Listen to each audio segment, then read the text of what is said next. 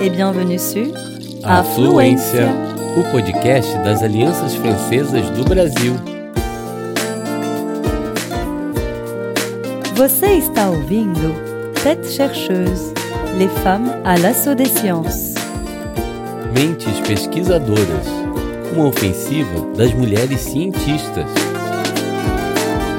En français E em português.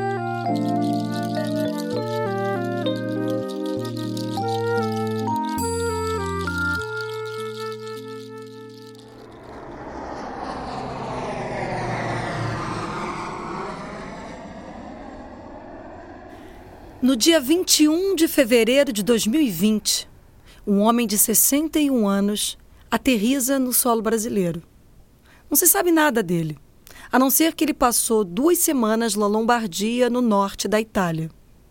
Sabe-se também que volta para casa apresentando vários sintomas: febre, nariz escorrendo, tosse seca e dor de garganta. Quatro dias após a sua volta, dia 25 de fevereiro de 2020, o homem vai ao hospital de São Paulo. Ele faz um exame e o resultado é positivo. O desconhecido torna-se o paciente SPBR1, o primeiro doente de Covid-19 diagnosticado em solo brasileiro e mais amplamente em toda a América Latina. Dia 25 de fevereiro de 2020 também é o dia do encerramento do grande carnaval de Salvador da Bahia, que reúne milhões de pessoas.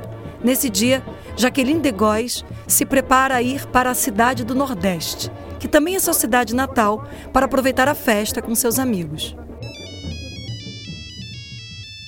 Mas uma ligação vai retê-la em São Paulo. O diagnóstico do primeiro paciente brasileiro com Covid. É o pontapé que ela esperava. Jaqueline de Góes é bióloga médica identificar um vírus é a especialidade dela.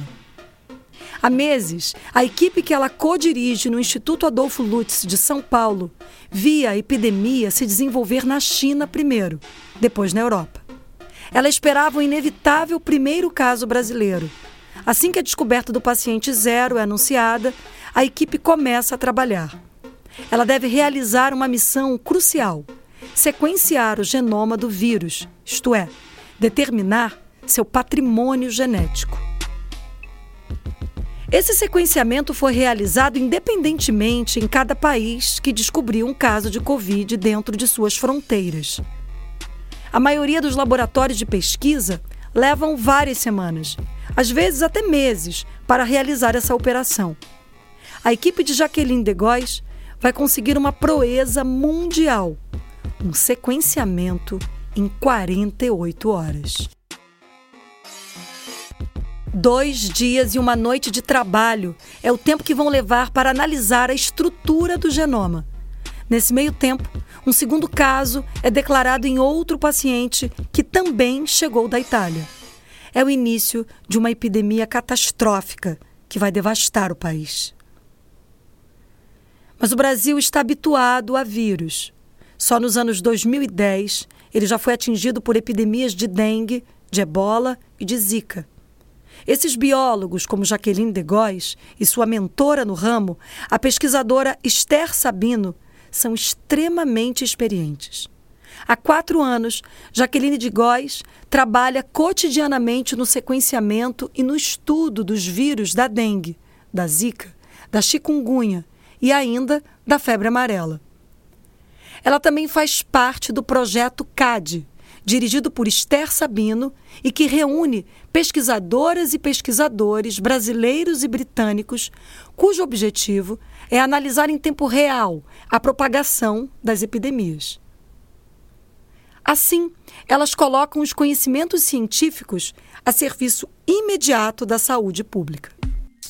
Sequenciar o genoma do coronavírus permite confirmar o que já suspeitam: que o vírus se transmite pelo ar, que é extremamente contagioso. A equipe preconiza medidas de distanciamento social imediatas. A análise do genoma também permite determinar a origem do vírus e a velocidade com a qual ele sofre mutações. Dessa observação, é possível puxar o fio de uma política pública de fechamento ou de controle nas fronteiras, para evitar chegadas muito numerosas em procedência de zonas onde o vírus se desenvolve rapidamente. Na sequência da publicação, todos esses conhecimentos são colocados à disposição dos serviços de saúde pública, do governo, mas também de pesquisadores estrangeiros e de cientistas que vão em breve desenvolver vacinas. Jaqueline de Góes sabe disso. É preciso reagir rápido, em conjunto e de forma eficaz para evitar a catástrofe.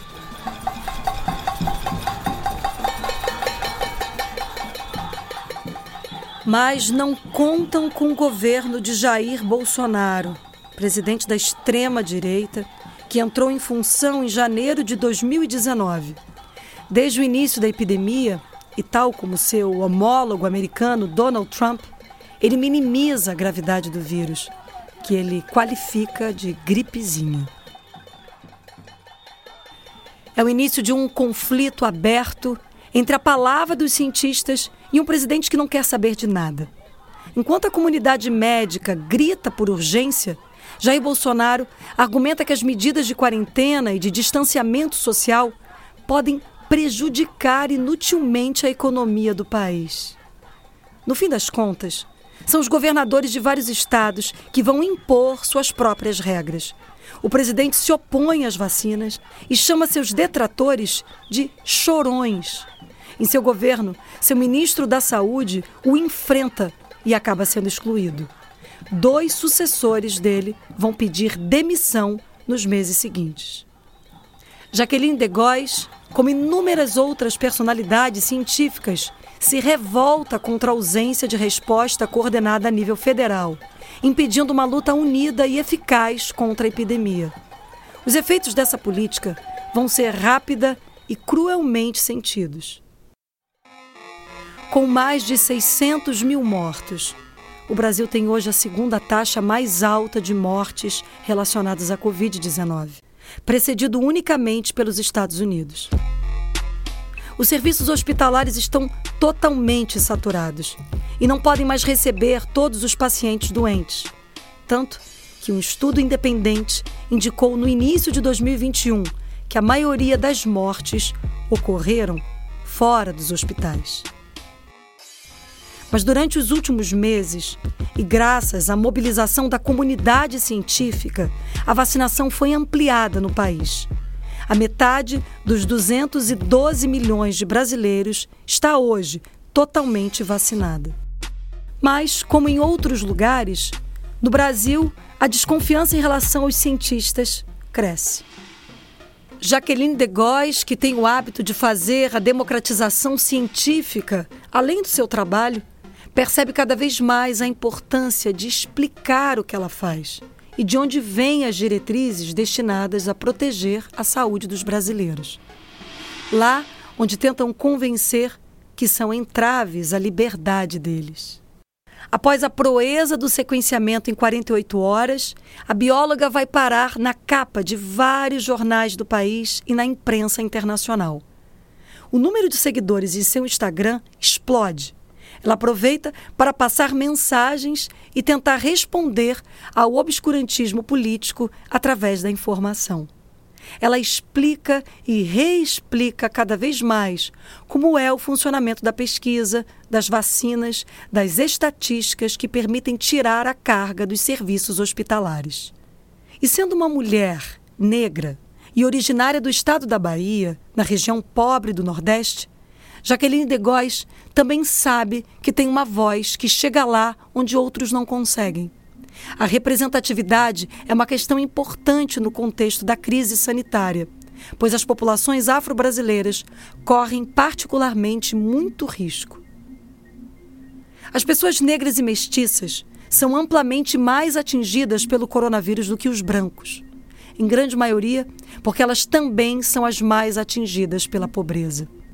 O racismo estrutural herdado da escravidão, no qual está construída a sociedade brasileira, criou desigualdades no acesso aos cuidados, ao trabalho, à moradia e à educação. Os mais pobres também são os mais vulneráveis diante do vírus.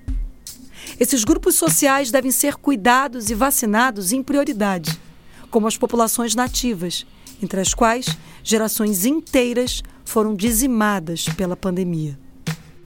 Trazendo debate para os fatos científicos, reservando tempo para dar mais acessibilidade ao conhecimento e simplesmente ocupando um cargo de primeiro plano na luta contra a pandemia, Jaqueline de Góes encarna oposição às decisões governamentais. Como para garantir que esse modelo se inscreve no tempo, o fabricante de brinquedos americanos Mattel anunciou em agosto passado o lançamento de seis novas Barbies, com a imagem de seis mulheres que lutam contra a pandemia de coronavírus. Entre elas, há uma boneca representando Jaqueline de Góes. Até a produção de Maurício de Souza anuncia, em março de 2021, que ela será transposta numa personagem de desenhos animados, ao lado de Esther Sabino, na série para crianças Turma da Mônica. Nesse meio tempo, ela também é homenageada na Assembleia Legislativa da Bahia. Jaqueline de Góes recebe essas homenagens com prazer, mas lembra que ela não está acostumada a isso. Afinal, seu trabalho não é muito diferente do que ela fazia com outros vírus. A mudança maior é o reconhecimento e a luz dos projetores internacionais. Mas a bióloga sempre lembra que ela faz parte de uma equipe, sem a qual nada seria possível.